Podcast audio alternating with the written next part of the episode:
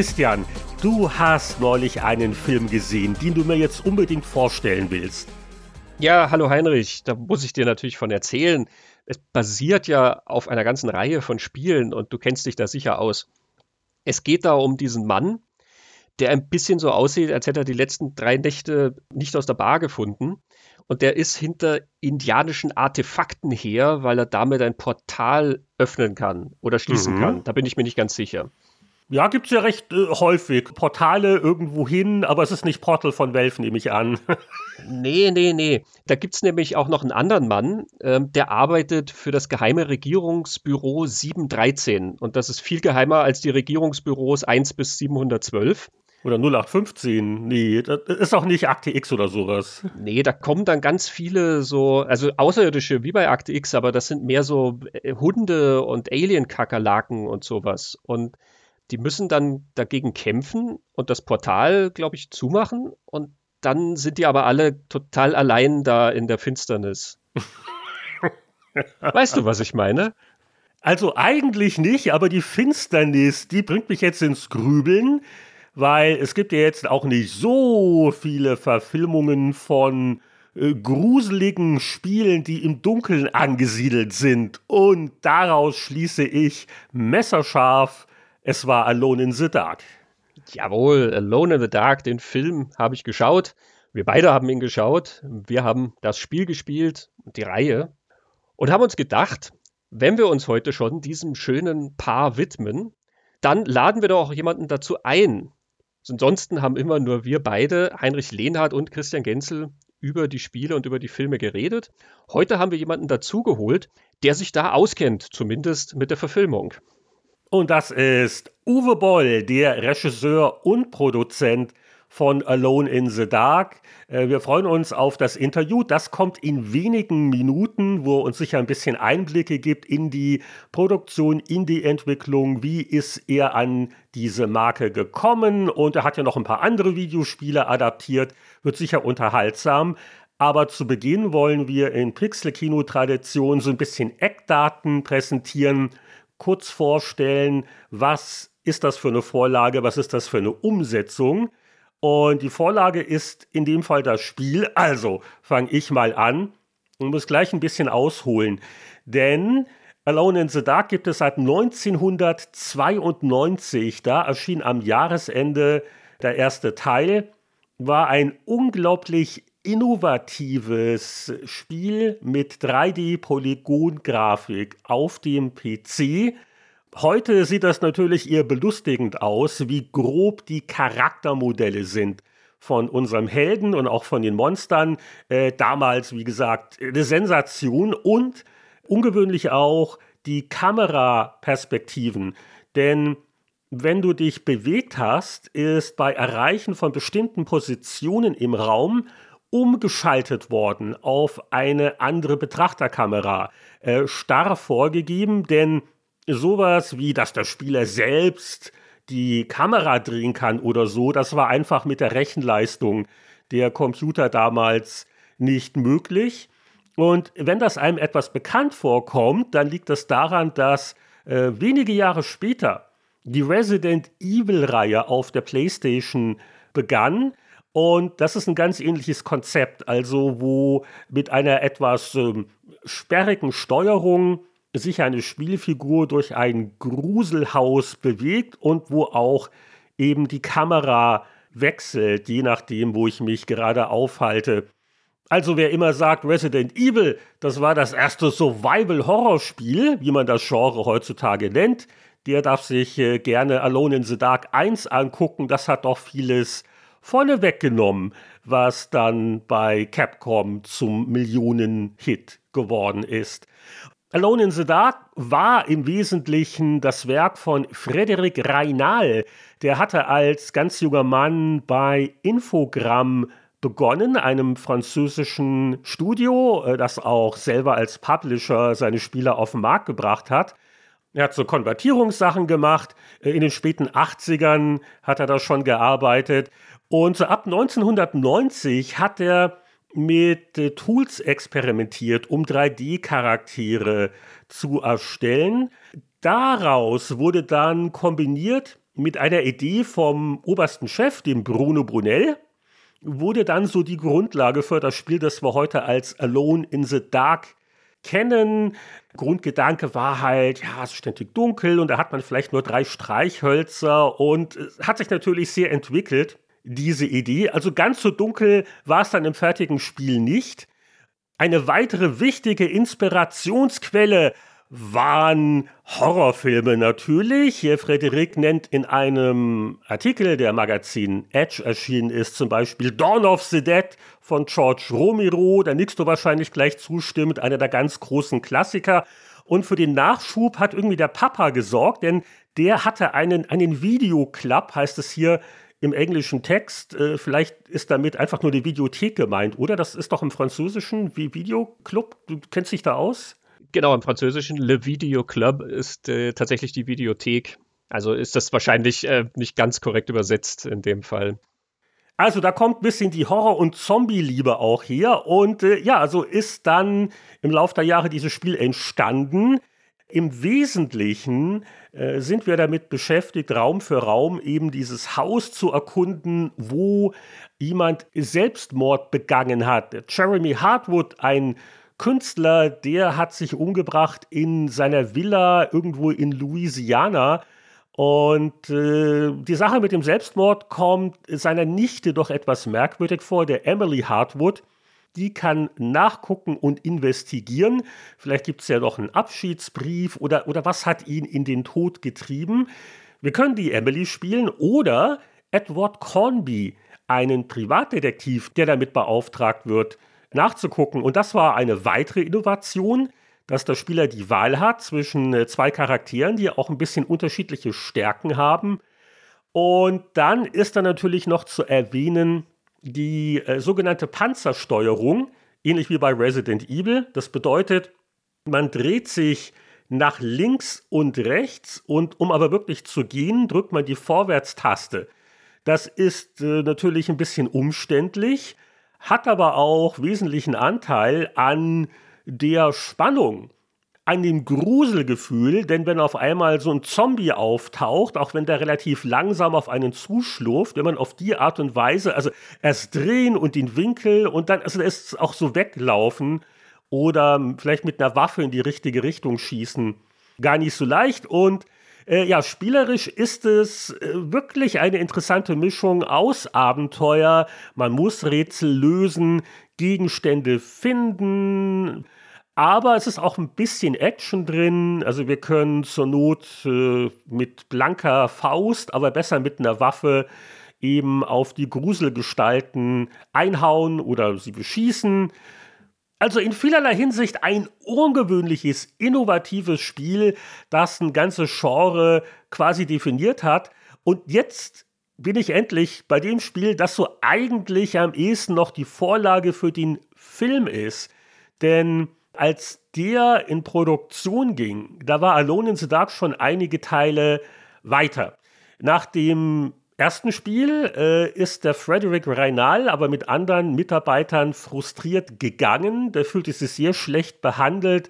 Infogramm wollte sofort eine Fortsetzung, möglichst dasselbe in Grün und äh, richtig gut bezahlt worden sind die Entwickler wohl auch nicht. Es wurden also dann ohne den ursprünglichen Schöpfer zwei Fortsetzungen rausgehauen in großer Eile, die aber auch von Mal zu Mal schwächer waren und nicht mehr so toll wirkten.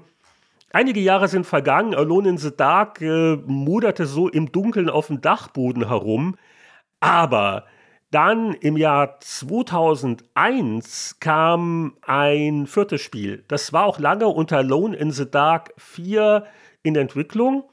Am Ende wurde die Nummer dann doch gestrichen und es bekam den Untertitel The New Nightmare. Und das ist natürlich grafisch sehr verbessert. Es ist ja jetzt rund ein Jahrzehnt später. Die Computer können schon ein bisschen mehr. Es gab ja auch neumodische Spielekonsolen, PlayStation 1 und 2.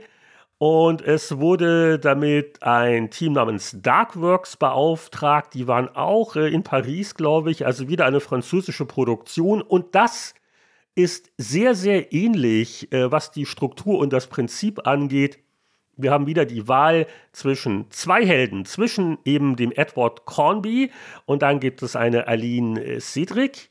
Und äh, es geht im Wesentlichen wieder um die Erforschung von einem Anwesen, einem Haus und was da so, so angrenzt, auch das Drumherum ein bisschen. Und so die Steuerung und die Technik haben sich auch nicht groß verändert. Also es ist immer noch diese etwas schwerfällige Panzersteuerung. Es ist immer noch diese Mischung aus Erkundung, aus Rätsellösen und Konfrontationen mit Gruselgestalten. Und äh, es sieht natürlich viel besser aus. Also die Sache mit Licht und Dunkelheit haben sie viel raffinierter umgesetzt. Äh, die Taschenlampe spielt gerade für den Charakter Aline große Bedeutung, aber auch der Edward setzt die gezielt ein, um mal Licht ins Dunkel zu bringen. Es gibt auch mal ein Rätsel, wo man den Lichtschalter im Raum auch mal ausschalten sollte, um irgendwas zu sehen. Also das Spiel mit Licht und Dunkel, alles recht raffiniert, aber immer noch so ein bisschen den, den Wurzeln treu. Und ein späteres fünftes Spiel der Serie ging dann doch eher in eine andere Richtung. Aber wir können, glaube ich, festhalten, wenn auch den Uwe nachher noch mal fragen, die Vorlage für den Film war am ehesten noch dieses vierte Alone in the Dark, The New Nightmare. Es muss ja vielleicht auch festgehalten werden, dass dieses New Nightmare ähm, für diejenigen, die da ganz tief drin sind, quasi ein anderer Kanon ist. Ne? Während ja die Originalspiele in den 1920er Jahren angesiedelt sind, ist The New Nightmare ja tatsächlich in der damaligen Gegenwart von der Handlung her positioniert und ähm, hat dafür dann auch irgendeine Erklärung, wie das mit demselben Edward Carnby sozusagen funktioniert. Und das nächste, was du dann erwähnt hast, was dann 2008 rauskam, das geht dann wieder zurück, glaube ich, auf diese ursprüngliche Carnby-Geschichte. Ich habe bei den ganzen Reboots auch leicht den Überblick verloren. Es, es kommt ja auch 2024 jetzt nach der jüngsten Terminverschiebung der, der nächste Reboot. Also wieder ein Alone in the Dark, was mal wieder ganz anders wird. Aber das ist noch Zukunftsmusik ja, wie man bei so vielen Spielen noch allein im Dunkeln sein kann, das weiß ich nicht, aber. aber bis heute gibt es nur eine offizielle Verfilmung, über die wir gleich mit dem Regisseur Uwe Boll reden. Gib uns doch, bevor wir da einsteigen, ins Interview ein paar Eckdaten dazu. Ja, Heinrich, du hast schon erwähnt, dieses New Nightmare ist so ein bisschen die Vorlage für diese Verfilmung. Wir haben also Elemente aus dieser Geschichte. Edward Carnby, der übersinnliche Detektiv und Aline Cedric, und äh, es geht um Indianer-Artefakte, äh, die dann halt eben dieses Portal öffnen sollen, wie ich am Anfang gesagt habe. Elemente daraus findet man also auch in der Filmhandlung wieder. Die Filmhandlung geht allerdings sehr, sehr lose damit um. Edward Carnby und Eileen Cedric, die sind ein Paar. Und Eileen Cedric arbeitet in einem Museum, da gibt es einen Professor, der sammelt dann diese Artefakte und Edward Carnby kommt halt gerade auch von der Expedition, wo er da etwas gefunden hat und dann kommt das zusammen und dass da auch eben dieses Bureau 713 gibt, diese geheime Regierungsorganisation, die halt auch in dieser Hinsicht forschen. Und irgendwann ist halt die Hölle los. Es kommen außerirdische Wesen und Monster und so zombieartige Kreaturen, beziehungsweise eigentlich bekannte, vertraute Personen aus ihrem Umfeld, die dann sozusagen umgepolt werden oder von so einem Alien-Parasiten gesteuert werden. Das hat dann auch was mit der Vergangenheit von Edward Carnby zu tun. Das ist also eine wirklich eine Geschichte, in der sehr viel kunterbunt passiert und zusammenkommt. Es endet in einem ganz, ganz großen Action-Spektakel. Vielleicht also nicht ganz das, was man unter so einer Survival-Horror-Mischung verstehen würde, obwohl ja dann viele Resident Evil-Teile auch in diese Richtung gegangen sind, dass da viel geschossen wurde und nicht mehr ganz so viel gegruselt vielleicht. Verfilmt wurde die Sache von Uwe Boll, du hast den Namen vorhin schon erwähnt. Und Alone in the Dark ist so der Film, mit dem der Name Uwe Boll, sage ich mal, groß in die Welt gekommen ist. Und zwar war das der Film, wo dann viele Gamer hochgesprungen sind und reagiert haben, als hätte Uwe Boll ihnen höchstpersönlich daheim die Zimmerpflanzen eingehen lassen. Da war also viel Aufschrei. Es, er hatte davor schon eine Videospielverfilmung gemacht, House of the Dead, die keine guten Kritiken gekriegt hat. Alone in the Dark war eine ganze Nummer größer. Das war mit 20 Millionen Dollar sein bislang teuerstes Projekt. Ab da war dann wirklich so eine ganz, ganz schwere Reaktion auf diese Videospielverfilmung, die er gemacht hat. Es waren aber nicht seine ersten Filme. Er hat schon tatsächlich in den 90ern angefangen. Uwe Boll ist, wie der Name ja sagt, eigentlich Deutscher, hat auch in Deutschland eine ganze Reihe von Filmen gemacht, vieles davon wirklich eigenfinanziert oder independent finanziert. Sein erster Film, German Fried Movie, das ist so eine Art Sketch-Revue. Dann hat er einen Film gemacht, Barschel, Mord in Genf. Da geht er eher auf eine politische Idee hin und untersucht das. Er hat auch eine Komödie gemacht, das erste Semester. Er hat ein Drama gemacht, Amoklauf. Also da gibt es schon so die ganze Palette dessen, was man eigentlich dann später bei seinen Filmen sieht. Er ist dann nach Amerika gegangen, da hat er auch ein paar Genrefilme inszeniert, Blackwoods, Sanctimony. Und dann kam eben diese Idee zu House of the Dead, davon wird er uns gleich ein bisschen was erzählen. Und wie gesagt, das war dann der Punkt, wo Uwe Boll so zum Household Name wurde, zumindest im Internet und zumindest bei denen, die dann halt darauf reagiert haben auf die Filme. Er hat noch eine ganze Reihe dann an weiteren Videospielverfilmungen gemacht, bis er dann irgendwann wieder auf andere Themen auch gegangen ist und diese Sachen wieder aufgegriffen hat, die er eigentlich auch am Anfang seiner Karriere gemacht hat. Also sehr bissige Comedy, politische Ideen und halt auch sehr provokantes Material. Also der Amoklauf spielt ganz viel Rolle in seiner Filmografie. Ein Film, den ich noch nicht erwähnt hatte, der kam auch noch vor House of the Dead, war Heart of America, wo es um einen Amoklauf der Highschool geht. Da sind sehr, sehr viele interessante Sachen, die er gemacht hat und sehr viel spannende Themen und die geht er halt mit sehr viel provokantem Willen an, was ihm dann auch nicht unbedingt mehr Freunde gemacht hat, sagen wir es mal so. Und in der Debatte rund um diese Videospielverfilmung ist das natürlich dann sowieso vollends untergegangen. Wenn man sich mal anhört, dann, wie er über die Videospielverfilmung redet, kann man das vielleicht auch ein bisschen, nun sage ich mal, nüchterner sehen und ähm, vielleicht auch ein bisschen besser einordnen. Wobei man dazu sagen muss, dass er damals auch sehr kampflustig war. Er hat ja dann tatsächlich auch mal Kritiker eingeladen zu einem Boxmatch, den er dann auf die Nase gehauen hat, als sie gegen ihn angetreten sind. Der Hintergedanke war dann der, er hat lange Jahre geboxt und die Kritiker glaubten, es sei eine PR-Aktion und waren dann höchst erstaunt, dass Uwe Bolder tatsächlich mit äh, Training und allem ankommt und die da den Boxring niederstreckt. Und ähm, Uwe meinte dann, naja, also das ist quasi die Qualität ihrer Recherche. Und so ernst müssen wir ihre Filmkritiken nehmen. Wir halten uns heute mit den provokanten Fragen vielleicht ein bisschen zurück, oder? Ja, also unsere Nasen sind uns kostbar. Vielleicht noch vorweg einfach zu den Eckdaten. 2005 ist der Film rausgekommen, Anfang 2005. Und es hingen tatsächlich ein paar bekannte Namen dran, über die er auch im Interview redet. Christian Slater, der ja gerade in den 90ern ein Riesenstar war, der Ende der 80er mit Heathers aufkam, so als junger Jack Nicholson gefeiert wurde und dann mit Filmen wie Robin Hood und Heart of Sendung und Broken Arrow und so weiter, True Romance, sehr gefeiert wurde. Stephen Dorff ist drin, den kannte man damals vor allen Dingen aus Blade, dem Wesley Snipes Vampirfilm, der, denke ich mal, auch hier ein bisschen Einfluss hatte. Und die weibliche Hauptrolle, eben diese Aline Cedric, spielt Tara Reid. Tara Reid war damals sehr bekannt aus American Pie. Das ist eine von den vier Frauen in American Pie. Also auch ein Star damals und, und ja, sagen wir mal, da hat Uwe Boll dann ein ganz besonderes Verhältnis zu ihr gehabt, aber davon erzählt er uns besser selber.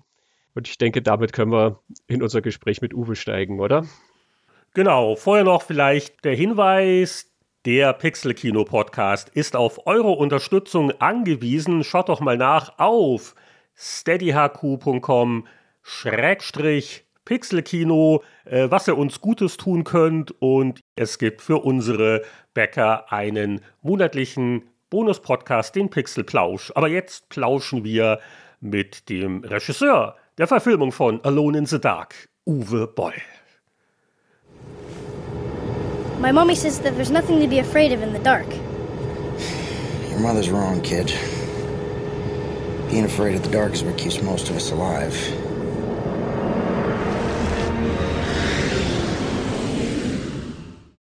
Ja, nach diesen einleitenden Worten freue ich mich sehr, den Mann höchst selbst im Gespräch zu haben, über den wir hier reden. Uwe Boll, vielen Dank, dass du dir die Zeit nimmst, hier mit uns über Alone in the Dark zu reden. Der Film liegt ja schon eine Zeit lang zurück. House of the Dead, deine erste Videospielverfilmung, ist 20 Jahre her. Alone in the Dark, der kam Anfang 2005 raus. Das sind jetzt fast 19 Jahre. Wie oft wirst du denn noch angesprochen auf diese frühen Videospielverfilmungen? Äh, gestern bin ich tatsächlich kontaktiert worden von äh, Mark Altman, mit dem ich House of the Dead gemacht habe, Mindfire Entertainment. ob wir nicht nochmal House of the Dead wiederbeleben wollen. Er hätte immer noch Kontakte zu Sega und irgendeine andere Firma hätte irgendwann mal die Rechte gekriegt, hat die aber wieder verloren und er könnte die jetzt wieder kontaktieren. Es ist tatsächlich so, wenn man Notifications sieht im Netz, das House of the Dead ist das populärste äh, Game, was ich verfilmt habe. Also dahingehend populär in dem Sinne äh, Fan-Reactions. Die waren ja oft gar nicht positiv, aber unglaublich viele Reaktionen. Und Alone in the Dark, ich war jetzt gerade beim Weekend of Horror in Oberhausen in der Turbinenhalle mhm. am Wochenende, einen Tag. Und dann sieht man ja auch so, was signiert man. Ja, und äh, da ist immer wieder dann auch mal Alone in the Dark dabei. Wobei ich sagen muss, die meisten DVDs zur Unterschrift, die mir vorgelegt werden, sind Postal und Rampage. Das sind von mhm. all meinen Filmen die, die glaube ich, die äh, meisten Hardcore-Fan, wirkliche Fans haben, die die Filme mhm. lieben. Also, es, es geht immer, also es ist wirklich so, dass es komischerweise, die Filme laufen noch überall, auch im Fernsehen hier und da und ähm, sterben nicht, was ja ganz positiv ist. Mhm. Und jetzt durch unseren Podcast geht das auch wieder in die nächste Runde quasi, dass vielleicht wieder Leute sich für Alone in the Dark interessieren oder ihn nach all den Jahren auch noch einmal schauen wollen. Vielleicht begeben wir uns mal in die Zeit zurück eben, wie dieser Film entstanden ist. Du hattest House of the Dead ja schon gedreht damals und wie ist das dann dazu gekommen, dass du gesagt hast, wir machen jetzt auf dieser Videospielschiene weiter?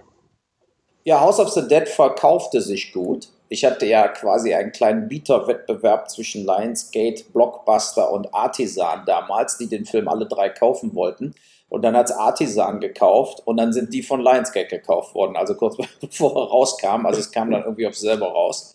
Und mit Lionsgate, die dann, der hat um die 11 Millionen in den USA Box Office gemacht, der Film, und hat über, glaube ich, 28 oder 30 Millionen DVD äh, Blockbuster-Erlöse war. Also sehr, sehr erfolgreich im Home-Video-Bereich. Und da ich ja damals unterwegs war in Deutschland, habe Geld geraced mit meinem äh, Fonds, damals war ja die große Zeit der Filmfonds und ich hatte ja auch einen, sagten natürlich sämtliche äh, Finanzvermittler, äh, wir müssen jetzt natürlich, sie müssen jetzt sehen, dass sie da wieder weiter mit Videospielverfilmungen machen, weil das ist ja das Einzige, was funktioniert. Ne? Also äh, vorher hatte ich Heart of America gedreht, mit der mittlerweile Star Elisabeth Moss, die ja mittlerweile Hunger Games und so weiter, nicht Hunger Games hier, Handmaid's Tale, äh, so. Und der hat ja nichts gebracht. Also finanziell ein total Flop. Ja, so. Und äh, wenn man dann eben in diesem ja, Druck ist und sagt, ja, ich kann entweder gar keine Filme mehr drehen oder mache da weiter mit Videospielverfilmung. Und so äh, fing ich dann wirklich an, äh, Ausschau zu halten. Welche Rechte sind in irgendeiner Form available, was ist noch nicht verfilmt worden. Und da kam dann ein Jörg Trittel, hieß der, glaube ich, auf mich zu. Der war irgendwie auch ein Fan von Alone in the Dark. Ich weiß gar nicht, ob der da bei Atari oder Infograms damals gearbeitet hat. Aber dadurch kam überhaupt Alone in the Dark in the Run. Und dann die Kontakte nach Paris, glaube ich, war es zuerst. Infograms war eine Pariser Firma, ne, glaube ich, aus, aus Frankreich. Ja, genau. Und über die kam das dann alles zustande. Atari zu dem Zeitpunkt hatte gar nicht wirklich die Rechte an Alone in the Dark. Ja. Also, die Spielefirma ist auf dich zugekommen nach dem Motto: Bitte, bitte, wir haben da diese Marke die wir auch jetzt ja gerade gerebootet haben. Das Spiel A New Nightmare war zu dem Zeitpunkt gerade rausgekommen. Das war das vierte. Und ich glaube, dass das fünfte hätte ja auch schon früher kommen sollen. Also als dein Film in die Kinos kam, da wäre das fünfte Spiel dann fällig gewesen, aber das wurde dann gerebootet, kam Jahre später. Zu dem Zeitpunkt war aber immer noch ein New Nightmare, das heute bei uns ja auch im Mittelpunkt steht, relativ aktuell. Und äh, das haben sie dir quasi nachgeschmissen? Oder war das einfach auch dann eine günstige Gelegenheit, so lizenztechnisch gesehen? Ich meine, damals war es noch bedeutend preiswerter, äh, Videospielverfilmungsrechte zu kaufen. Heutzutage, glaube ich, siebenstellig wahrscheinlich jede Rechte, also Rechte von bekannten Games äh, kann man wahrscheinlich nicht mehr für ein paar hunderttausend kaufen, so wie ich damals mehrere Rechte ja äh, dann peu à peu gekauft habe. Äh, nee, nachgeschmissen haben sie es mir nicht. Ich war auch in Los Angeles. Ähm, der Lady Irvin von Atari hatte ein Los Angeles Büro äh, und die und hat mir die, die Entwicklung angeguckt vom fünften Teil quasi. der auch da sollte Elemente enthalten von unseren äh, Computereffekten auch, also von der CGI, die wir da aufgebaut haben für äh, unseren Film. Und das lief alles super. Und während der Dreharbeiten wurde dieses Büro geschlossen und da in LA die Einstellung, also sozusagen die Einstellung der Entwicklung an diesem Teil beschlossen. Und dann passierte ja erstmal gar nichts und vor allem konnte ich auch überhaupt keinen mehr erreichen äh, von denen. Und äh, da kam ja dann auch die Loslösung wieder von Infogrames und Atari. Die waren da am Verhandeln und das war sozusagen in dem Sinne, wo der Film rauskam, wie so ein Kollateralschaden. Ja, man hat kein Game, was rauskommt. Die Leute sagen, was hat das mit A New Nightmare zu tun? Ne, was hat er denn da gemacht? Warum, warum erzählt er die, die Edward Carnby-Geschichte so? Das hat, haben natürlich stieß dann vor, vor allen Dingen auch den Game-Journalisten auf und auch den Fans. Das war äh, eine Lose-Lose-Situation. Ne? Und äh, das ist sicherlich auch einer der Gründe, wieso der eigentlich, der hat ja nur 6 Millionen äh, Box Office gemacht, wieso der dann doch deutlich schlechter lief als, als House of the Dead. Äh, also der Film Alone in the Dark finde ich doch besser, trotz irgendwie Tararit, als House of the Dead war, als Film. Äh, ja, aber, äh, aber es hat nichts genützt. Er, er war da im Prinzip Kassengift, verkaufte sich aber ganz gut weltweit besser als House of the Dead, weil er eben Cast hatte. Er hatte einfach bekanntere Schauspieler mit Christian Slater und Steven Dorff, als House of the Dead hatte. Also hätte dieses Spiel, was gecancelt wurde, wäre das dann verknüpft gewesen mit der Geschichte, die du in dem Film erzählt hast? Also hätte das ineinander gespielt? Ja, weil die Idee war ja zum Beispiel auch, dass man dann so Doppelpacks hätte machen können, dass man den Film mit dem Game verkauft und andersrum. Ne? Und dafür braucht man natürlich, als Lionsgate hat ja dann auch Alone in the Dark verliehen. Und die haben sogar versucht, so den Kontakt aufzunehmen, um solche Bundles zu machen. Ne? Man mhm. kann ja auch zum Beispiel äh, Litfaßsäulenwerbung sich teilen und sowas alles. Ne? Man hätte alles Mögliche machen können, Fernsehsports sich teilen. Aber all das fiel flach. Und dementsprechend äh, sank auch die Bereitschaft von Lionsgate, wer weiß, wie viel Geld für Werbung auszugeben, als sie den Film rausgebracht haben. Äh, das war natürlich für die dann auch. Die dachten irgendwie, die können sie 5, 6 Millionen offloaden an, an Atari, die dann aber auf nichts mehr reagiert. Es gibt ja eine ganze Reihe von Autoren, die da an Alone in the Dark mitgewirkt haben. Und der erste davon, der ist ja im Film gar nicht genannt, weil ich glaube, du hast das nicht verwendet, was er hatte. Das ist Blair Erickson, der irgendwie einen Entwurf hatte zu diesem Spiel. Was hat es denn mit seiner Geschichte auf sich? Ja, das hat uns einfach nicht gefallen von Anfang an. Also ich hatte von mehreren so, wenn man sagt, man verfilmt jetzt Alone in the Dark, kommen viele Offers ne, von Autoren und so per E-Mail, kann ich nicht, kann, kannst du nicht. Und der Alan Mastai, der war ja auch aus Vancouver, also äh, der war so ein upcoming Writer, ja. Der hat ja auch lustigerweise hinterher irgendwie ein Buch für eine Million an Gail Ann Hurd verkauft. Ne? müsst ihr mal googeln den Namen, der was ja glaube ich auch nicht gemacht, gemacht wurde. Aber ähm, meines Erachtens war das Drehbuch äh, sehr lückenhaft. Also es war einfach, es machte irgendwie keinen wirklichen Sinn. Äh, die Logik war nicht da. Und dann kam ja hier meine deutsche Truppe noch drauf, sozusagen. Ich glaube, Michael Rösch, ne, Peter Scherer und so, oder wer mhm. noch alles.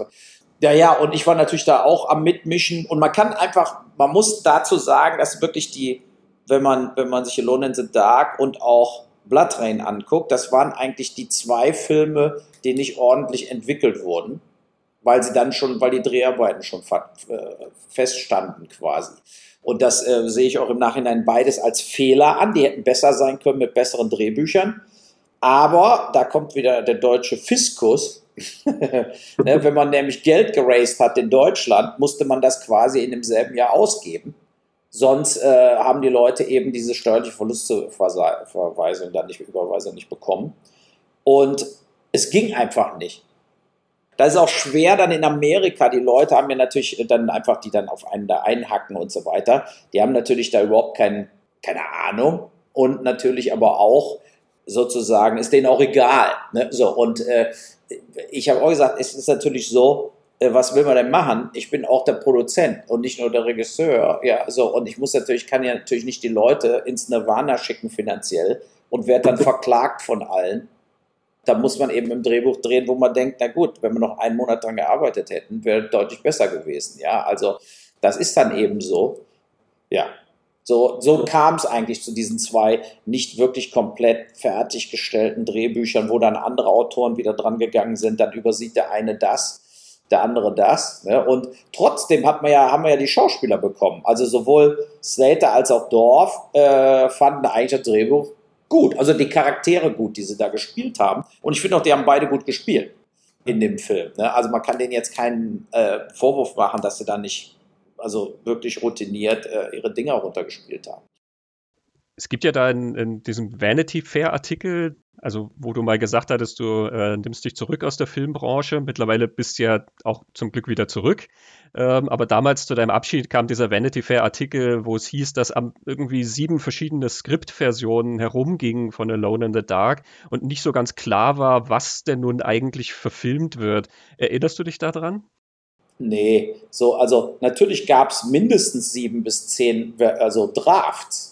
Aber ist ja auch normal. Mhm. Ne? Man hat alle, alle möglichen ja. Drafts, bevor man es, aber Shooting Script gab es nur eins. Also es gab jetzt auf keinen Fall am Set auf einmal, äh, was ist das denn? Ich habe irgendwie Version 4 ne? und ich, der andere, der Kameramann hat Version 7. Das stimmt nicht. Ja, so liest sich das nämlich ungefähr. Ja, genau. Ne? Und äh, naja, damit habe ich ja schon immer leben müssen, dass dann eben andere, auch die Gwyneth Turner bei Blood Rain und so weiter. Es ist natürlich so, dass viele dann enttäuscht sind, dass von ihrem Draft vielleicht nicht mehr viel übrig geblieben ist am Schluss. Äh, ne? Oder sie wollen sich dann eben so mit beim Ball-Bashing beteiligen und wollen auch so ein bisschen Fame haben, ne? indem sie sagen, der Ball ist ein Arschloch oder keine Ahnung, wie auch immer das, äh, da bin ich natürlich da auch äh, gewohnt gewesen äh, über die Jahre. Kann man sagen, dass Alone in the Dark vielleicht der Film war, wo das so richtig losging, dieser, dieser Hass gerade so aus der Spielerszene? Wie hast du denn das damals empfunden? Genau. Der wurde ja dann auch für die Razies nominiert und so weiter, ja. Und äh, bei House of the Dead, der lief noch so unter ferner liefen mit. Und auf einmal wurde der Branche auch klar oder der, diesen ganzen Videogame-Seiten, dass ich das jetzt systematisch mache. Ne? Dass die sozusagen, ach du Scheiße, jetzt macht der Boll, ist der, der ein Ding nach dem anderen verfilmt, der versaut uns unsere Illusionen äh, und so weiter. Ja? Und da wurde ich dann sozusagen zu dieser Hassfigur, die ähm, im Prinzip kein Bein mehr auf die Erde äh, bekommen hat, egal was dann für Filme kamen. Das ist, äh, hat sich ja bis heute fortgesetzt. Und äh, das ist natürlich traurig, dass die Filme dann nicht einzeln dann doch betrachtet worden sind, also Film für Film für Film, weil sie ja doch ganz verschieden auch sind. Ja, also Schwerter des Königs hat immer gar nichts mit Alone in the Dark zu tun, mhm. äh, von der Story-Machart, wie auch immer. So. Aber da kam dann wirklich so die Situation ins Rollen. Und natürlich, ich bin eben, sagen wir mal so, die Leute sagen, es gibt nur einen Uwe Boll. Stimmt auch. Ne? Also ich bin jetzt nicht unbedingt so, wie normale Filmregisseure sich verhalten oder ich reagiere auch nicht so, wie normale Filmregisseure auf Kritik reagieren würden. Ne? Also ich hau dann voll dagegen und mir ist dann noch scheißegal, was die Leute dazu sagen oder so. Also ich gehe jetzt Konflikten nicht aus dem Weg und wenn, wenn ich denke, die Sache ist einfach falsch, die jetzt darüber gesagt wird, dann verteidige ich das auch. Ich habe hundertmal gesagt, dass ich nicht zufrieden bin mit House of the Dead und Alone in the Dark. Ja, so. Aber man darf sich da jetzt auch, glaube ich, wie viele es getan haben, nicht so reinsteigern, als ob hier irgendwelche, was weiß ich, für die politische Entwicklung der Welt wichtigen Filme gedreht worden sind, sondern es sind reine entertaining Filme und entweder hat man Spaß dabei oder nicht. Ne? Und entweder äh, sagt man, ist doch lustig oder nicht. Ich habe jetzt seit ungefähr einem Jahr öfter mal wieder auch Podcasts gemacht mit vielen Amerikanern auch, ja, und die, viele lieben House of the Dead.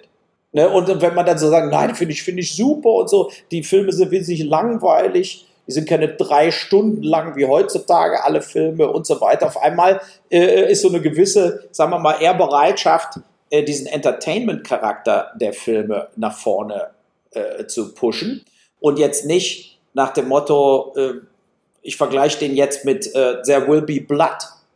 Ja, also, und das hatte ich so den Eindruck, dass die, dass die eine ganz andere Erwartungshaltung hatten bei diesen Filmen und dann wirklich dagegen geschossen haben, ohne im Endeffekt äh, sich nochmal vor Augen zu führen, um was es hier eigentlich geht. Um das vielleicht mal so kurz aus der Spielerecke zu beschreiben. Also ich weiß noch 92 das erste Alone in the Dark. Die Serie war also bis auch noch zum vierten Teil ein New Nightmare eigentlich bekannt dafür, dass es alles ein bisschen langsam ist. Es gibt zwar auch Kämpfe, aber es ist alles ein bisschen bewusst umständlich, es ist viel Stimmung, es ist unheimlich. Und äh, da ist es natürlich schon für den Spieler ein bisschen ein Kulturschock, wenn der Film gerade so in der zweiten Hälfte so, äh, ich würde jetzt sagen, so ein, ein wüstes Action-Spektakel wird. Und wie ist denn das so entstanden? Du hast ja auch immer wieder gesagt, naja, du musst natürlich gucken, dass du nicht nur die Spielkenner ansprichst, sondern ein, ein Mainstream-Publikum. Und da muss was passieren. Äh, so im Nachhinein gesehen, hast du das Gefühl, dass die Balance da vielleicht ein bisschen schief war, dass du zu weit von dem weggegangen bist, was die Spielserie auszeichnet? Absolut.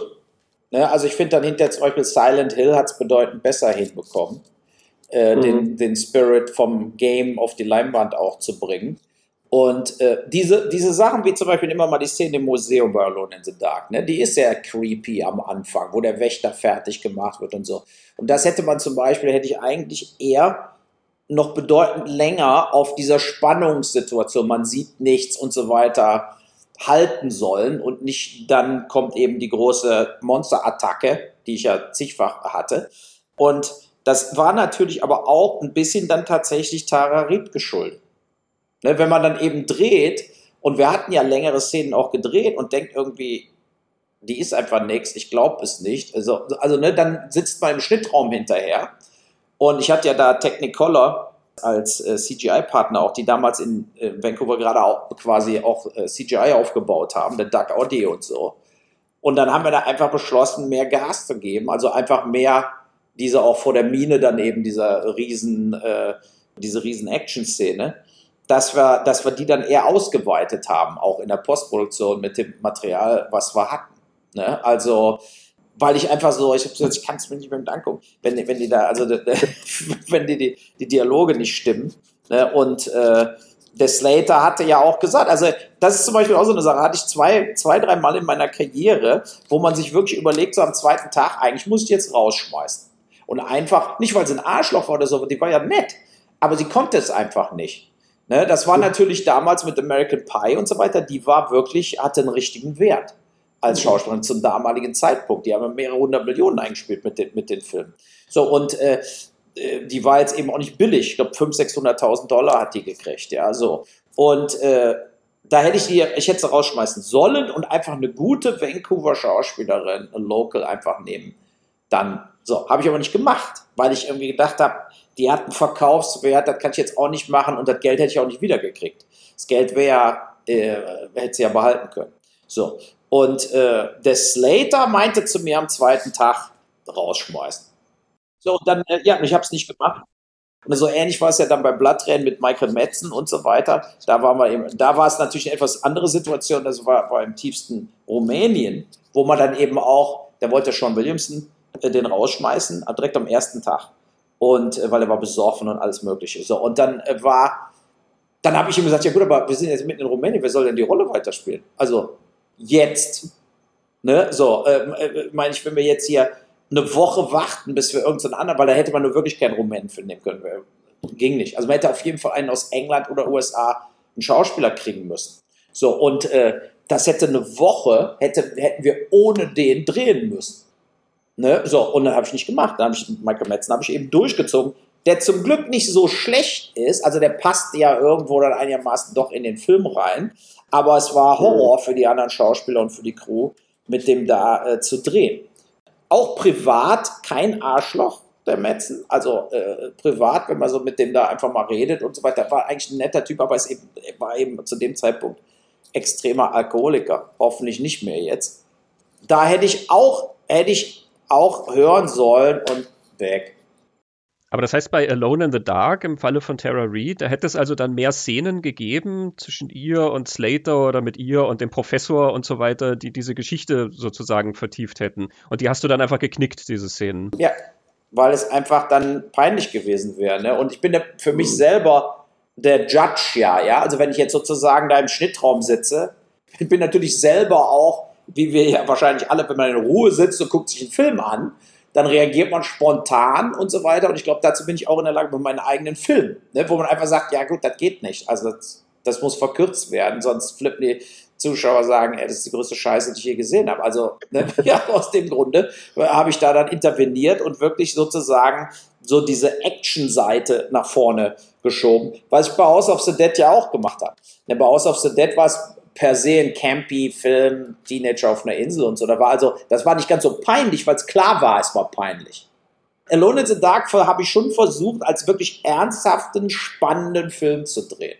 Ne? Und nicht wie bei House of the Dead, wo von Anfang an diese, sagen wir mal, auch relativ, ja, was man bei so Halloween und bei so Horrorfilmen auch hat, wo man dann auch schon, schon Freude hat. Man weiß, die werden abgemetzelt und so weiter. Deshalb ja auch Jürgen Proch nur als Kapitän oder Clint Howard. Ja, also das Augenzwinkern dabei. Ja, ja natürlich, dann. das war dabei. Und dann habe ich eben diese Schlacht vor dem Haus bei House of the Dead eben extremst in die Länge gezogen, wo man dann aber das gesamte Portfolio von Matrix-Setup bis alles äh, äh, auffährt. Und dementsprechend ist es eben auch immer noch eine Szene, wo viele sagen, so was habe ich aber noch nicht gesehen. So, und äh, bei Alone in the Dark habe ich es eben eher versucht, so äh, ja, spannend zu erzählen, so ein bisschen im Alien-Stil, Predator-Stil, die Story dann, äh, dann rüberzubringen. Du bist ja bei dem, bei Alone in the Dark dann sogar noch einen Schritt weiter gegangen. Es gibt ja dann den Director's Cut von dir, wo dann noch so ein paar Bluteffekte mehr sind und von der Action gibt es ein bisschen mehr, aber dafür hast du dann noch eine Szene mit Tara Reid rausgenommen, ne? nämlich die Liebesszene zwischen ihr und Slater, die dann fehlt. Ja, die fand ich auch peinlich auch so gequält, wo wir es schon gedreht haben und so. Das war dann einfach, das fühlte sich auch irgendwie falsch an, aber es war nur mal im Drehbuch, ja, es war gescheduled und dann dreht man es auch, aber es war irgendwie, es hat eigentlich nicht wirklich, nicht wirklich gepasst. Es ist ja auch so ein obligatorisches Element irgendwie. Ne? Also Alone in the Dark war ja der Film, wo ich das erste Mal von dir gehört habe. Ähm, das ging rum und natürlich ging es mit diesem Zusatz quasi schon rum. Ne? Ähm, das ist absolut grauenhaft ich habe gesagt, hey, kein Film, wo es Christian Slater mitspielt und Stephen Dorff kann total grauenhaft sein. Ähm, hab mir angeschaut und dachte mir, Roy, der hat sehr stimmungsvolle Sequenzen, alles sehr cool. Das Drehbuch hinkt halt total. Und dann war eben diese Szene mit Terry, diese Liebesszene in dem Ding und wo ich dann mit Leuten drüber geredet habe, war das dann auch der Punkt, wo alle gesagt haben, ja, aber also das geht doch gar nicht. Da quasi, da fällt dann alles schon auseinander an dem Punkt. Ja, das war, wie ich sage, also äh, die dunkle Vergangenheit des Uwe Nein, Quatsch. Ich bin natürlich im Nachhinein auf diese ganzen Filme auch trotzdem stolz, ja, weil sie ja doch einen großen Entertainment-Faktor haben.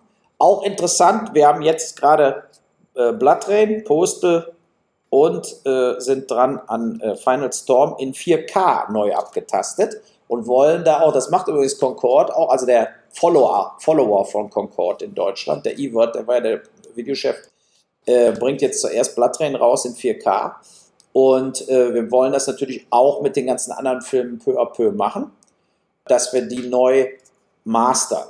Und da machen wir dann dementsprechend auch äh, neue Tracks drauf, wie neue Commentaries und so weiter und versuchen auch so ein paar Szenen, die rausgeschnitten sind, vielleicht wieder reinzukriegen, was nicht einfach ist, weil wir ja eben die Kopierwerke sind alle zu und das Negativmaterial ist extrem schwer zu tracken extra, also bei manchen Filmen, wir kriegen einfach keine, noch nicht mal mit einer 35er-Kopie irgendwo. Aber bei Alone in the Dark, äh, Far Cry, Schwerter des Königs, Blattrennen und so, äh, dürfte das kein Problem sein. Da sind eher jetzt noch Lizenzprobleme. Wer hat noch die Rechte? Ne, weil, weil, weil so, das kostet ja Geld, das kostet ja 20, 25.000 Euro pro Film. Ja, und da kann man natürlich jetzt nicht, wenn andere sagen, ja, könnt ihr gerne machen, aber wir kriegen trotzdem alle Erlöse, da müssen wir warten, bis die Lizenzzeit abgelaufen ist. Und ich weiß nicht, wie lange Concord noch an Alone in the Dark die Rechte hält, aber ich hoffe, bald sind sie abgelaufen. Das Thema ist ja wieder aktuell. Es ist ja ein neues Spiel in Entwicklung. Das äh, kommt Anfang 2024 raus. Ne? Also alles kommt wieder, sozusagen. Wie bist du denn damals rangegangen? Du hast ja vorhin gesagt, wie du so ein bisschen reingeschlittert bist eigentlich in diese Marktgelegenheit, nämlich Videospielmarken zu verfilmen. Du bist also kein alter Gamer. Du hast also nicht als Kind zu Hause eine Telespielkonsole gehabt. Das war für dich ein relativ neues Medium. Und äh, wie, wie geht man denn nun so ran? Ähm, lässt man sich was vorspielen? Lässt man sich was zusammenschreiben? Spielt man auch mal selber, wenn man sowas wie Alone in the Dark verfilmt? Ja, so alles gemixt, kann man sagen. Ne? Natürlich beschäftigt man sich dann mit dem Game, wenn man die Rechte, wenn man merkt, man kann es jetzt kriegen und so weiter. Ich habe nur Asteroid gespielt bei auf dem Commodore-Computer. Ich meine, ich bin ja etwas älter und da war eben nichts. Also als ich klein war, sozusagen, wenn ich jetzt meine Kinder sehe, die sind alle hier Fortnite-Profis. Ja, so, also äh, das ist ein Unterschied wie Tag und Nacht. Und ähm, also als ich quasi Teenager war, ich glaube, da kam dann die erste Nintendo oder so. Also das war noch Atari weil wir sind selber Jahrgang. Deswegen kann ich das ganz gut kommentieren. Ja, Atari kam, genau, Atari kam zuerst. Dann kam irgendwie ein Game Boy oder irgendwas, ja, so. Aber äh, House of the Dead habe ich äh, gespielt, wirklich in der Spielhalle. Ne? Also, und das war natürlich auch in dem Sinne einfacher als jetzt äh, auf der Konsole hinter Alone in the Dark. Also, bevor mich einer anschrieb zu Alone in the Dark, hatte ich keine Ahnung, dass das Game existierte. Ne, bei House of the Dead war es ein bisschen anders, ja. Und so bei den meisten anderen Spielen dann auch, dann fängt man an eben zu lesen oder sie guckt sich mal die Charts an, welche Games sind da drin. Aber sicherlich bin ich kein äh, großer Gamer. Ich auch im FIFA verliere ich immer gegen meine äh, Kinder. Also das heute ist das ja bei denen in Fleisch und Blut übergegangen. Und äh, der eine spielt äh, PC und der andere äh, mit der Switch. Ja, und äh, die sind da wie Roboter ja, während ich der Loser bin. Ja, aber trotzdem ist ja sehr interessant zu sehen heute, wie das auf einmal jetzt kommt, diese Games wieder. Ne? Also das war ja tot, kann man sagen, äh, für eine lange Zeit. Und während Comics kriegten jedes Budget, jeden Star in der 100. Mhm. Neuverfilmung von Batman, wie viele Leute haben Batman gespielt, wie viele Leute haben Spider-Man gespielt, wie viele Leute haben Superman gespielt. Es geht immer weiter. Ne? Und äh, das äh, war ja bei Games eigentlich, das war ja so sehr stiefmütterlich.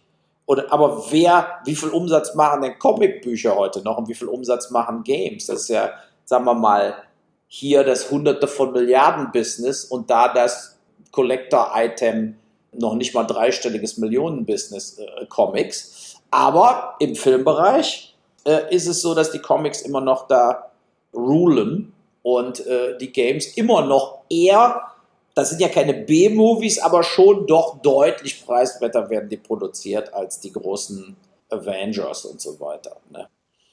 Also das verfolgst du auch noch so ein bisschen, weil du hast natürlich recht. Also gerade in den letzten Jahren gab es doch so einige Adaptionen von Spielemarken, die also mit sehr viel Aufwand und hohen Budgets produziert wurden, die aber auch von der Kritik sehr, sehr gut angenommen worden sind. Also die Last of Us-Serie, wer sie noch nicht gesehen hat, ganz toll. Oder mich hat wirklich überrascht der Dungeons und Dragons Film, wie sie doch sehr liebevoll auch so diese, diese Fantasy-Welt umgesetzt haben. Ähm, äh, juckt dich da ab und zu nochmal oder sagst du, um Gottes Willen, dass diesen Spielkram, das habe ich hinter mir?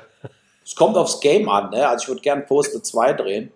Aber äh, der, der war so political incorrect in der Zeit heute, wäre der wahrscheinlich äh, äh unmöglich, äh, auch Schauspieler zu kriegen. Ne, wenn man überlegt, bei Postal, wer alles mitgespielt hat, J.K. Simmons und, und, und, die wollten da mitspielen. Und äh, heute, glaube ich, wenn man so eine Agentur so ein Skript schickt, äh, werden die es vernichten. Ne, werden sagen, das ist rassistisch, das ist äh, alles, alles, wo wir gegen jetzt sind, Diversität und so weiter, wird im Postal auf die Leinwand gebracht. Äh, The Last of Us, muss ich sagen, fand ich sensationell. Ne, aber war auch so Film, wie ich jetzt eher gemacht habe, äh, wie bei Rampage und so. Es war ja eher so ein ganz harter, trockener Film, ähm, also oder Serie. Äh, super gespielt auch. Also das fand ich klasse. Der hier Dungeons Dragons habe ich noch nicht gesehen, obwohl Michelle Rodriguez ja mitspielt, die ich ja auch ganz gut kenne. Äh, Gucke ich mir irgendwann mal hier im Stream an, aber ich habe mir jetzt nicht im Kino angeguckt. Ja, also ich sehe das natürlich schon, verfolgt das schon, aber es wäre natürlich, also ich, mich würde es jucken, äh, Grand Theft Auto zu machen Weil das wäre ähnlich wie Postal. Man kann dann ein bisschen gewalttätiger sein, ist natürlich viel bekannter wie Postal. Und man muss es jetzt nicht, also man kann es sehr zynisch machen, aber es muss nicht so schlimm sein, dass keiner mitspielen will. Ne? Und außerdem ist ja nur wirklich ein Klassiker. Äh, wobei diese, die Owners äh, haben ja gesagt, sie wollen das nicht. Was ja auch unter also nicht nur von mir nicht, sondern überhaupt nicht. Und das äh, ähm, ist vielleicht auch ganz verkehrt. Also wenn, man, wenn ich jetzt die wäre, würde ich auch sagen, warum? Was ist denn, wenn der Film jetzt super wird? Das heißt doch längst nicht, dass Leute mehr das Game kaufen. Wenn der Film scheiße wird, kann er auch unser Franchise beenden. Also aus dem Grunde machen wir es nicht. Sehr vernünftig. Hast du denn noch äh, von den Lizenzen, die du hattest, ähm, sind da welche noch aktiv? Also wo du theoretisch immer noch einen Film machen könntest? Äh, an Bloodtrain war ich dran, dass ich Bloodtrain 4 mache. Das hat eine ganz neue Firma, Majesco war ja pleite, haben das ja gekauft und die wollen das auch nicht. Das ist aber mehr so ein Mittelsmann-Ding, keine Ahnung. Die träumen da von dem riesen Hollywood-Deal für Bloodtrain. Ich habe gesagt, er wird nicht kommen. Also entweder mache ich den vierten Teil oder gar keiner, kann ich euch jetzt schon sagen. also, und äh, haben sich dann nicht mehr gemeldet. Ich hatte ja auch Baldur's Gate, ich hatte Fear Effect, habe ich aber nie machen können, die Filme. Also äh, Baldur's Gate wäre natürlich jetzt gigantisch, aber leider habe ich die Rechte nicht. Das ist wieder top aktuell, ja, ja, aktuell das, das dritte Spiel. Obwohl, also gerade so die Fantasy-Fans, die D&D-Leute, die wären da sicher auch sehr kritisch gewesen. Ich weiß nicht, ob äh, man sich das doch mal antun sollte, oder? Das ist auch Thema eigentlich durch. Äh, Dungeon Siege äh, könnt, da könnte ich weitermachen, aber es lohnt sich irgendwie nicht. Wir hatten mal angeboten, Dungeon Siege hier bei Netflix in Deutschland als deutsche neuer Reboot Fantasy-Serie. Wollten sie aber nicht. Es gibt ja auch keine Spiele mehr. Die, die Spielmarke ist ja auch eingeschlafen, ne? Dungeon Siege. Vielleicht lag es auch daran. Ja, war ja da bei Microsoft am Schluss noch. Vorher Gas Power Games und dann war Feierabend. Ja, gut, aber irgendwie, mein Film, meine Filme kennt ja jeder, In the Name of the King und so. Also, ich meine, äh, die sind ja doch weltweit rumgegangen. Und wenn man das jetzt als Fernsehserie machen würde, warum nicht, ja? Aber das war dann eben nicht was, was Netflix jetzt Deutschland sucht. Und äh, von daher habe ich das auch wieder quasi ad acta gelegt, das Thema. Also wenn man jetzt ja Kritiken liest eben zu Spieleverfilmungen, dein Name fällt ja sozusagen immer mit, ja, weil über die Geschichte der Videospielverfilmungen geredet wird. Und diese Rezeption hat ja durchaus auch einen PR-Effekt gehabt, ne, die du hattest. Also eben, man hat davon gehört, weil du als Person auch irgendwie dranhingst und weil das dann immer in so Extreme halt doch gekippt ist. Also ähm, hast du das Gefühl, das hat dir wirklich auch was gebracht, diese, ähm, sag ich mal, diese extreme Reaktion? Oder hast du das Gefühl, es hat dir dann doch letzten Endes mehr geschadet, wie sich die Sache dann hochgeschaukelt hat? Geschadet. Ja, weil die Art und Weise auch mit der Kritik, man muss sich ja über folgendes Plan sein, die Entscheider bei Sendern oder Streamern oder Studios oder auch Filmförderung in Deutschland, die haben ja von meinen 35 Filmen keine zwei gesehen. Und die beurteilen nur, was sie googeln. Und denken, wollen wir mit dem Deals machen? Wollen wir dem Geld geben? Wollen wir dem Förderung geben? Wollen wir dem einen Fernsehdeal geben? Und so weiter. Und da ist eben die meistens die Antwort dann lieber nicht. Wir wollen uns nicht in die, in die Nesseln setzen. Ne?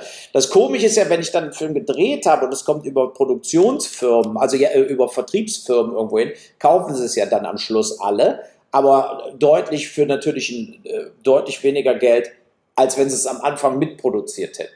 Ja, das mhm. ist ja ohnehin so, wenn Lizenzverkäufe sind ja immer deutlich niedriger als Netflix gibt einem Geld, um einen Film zu drehen oder so.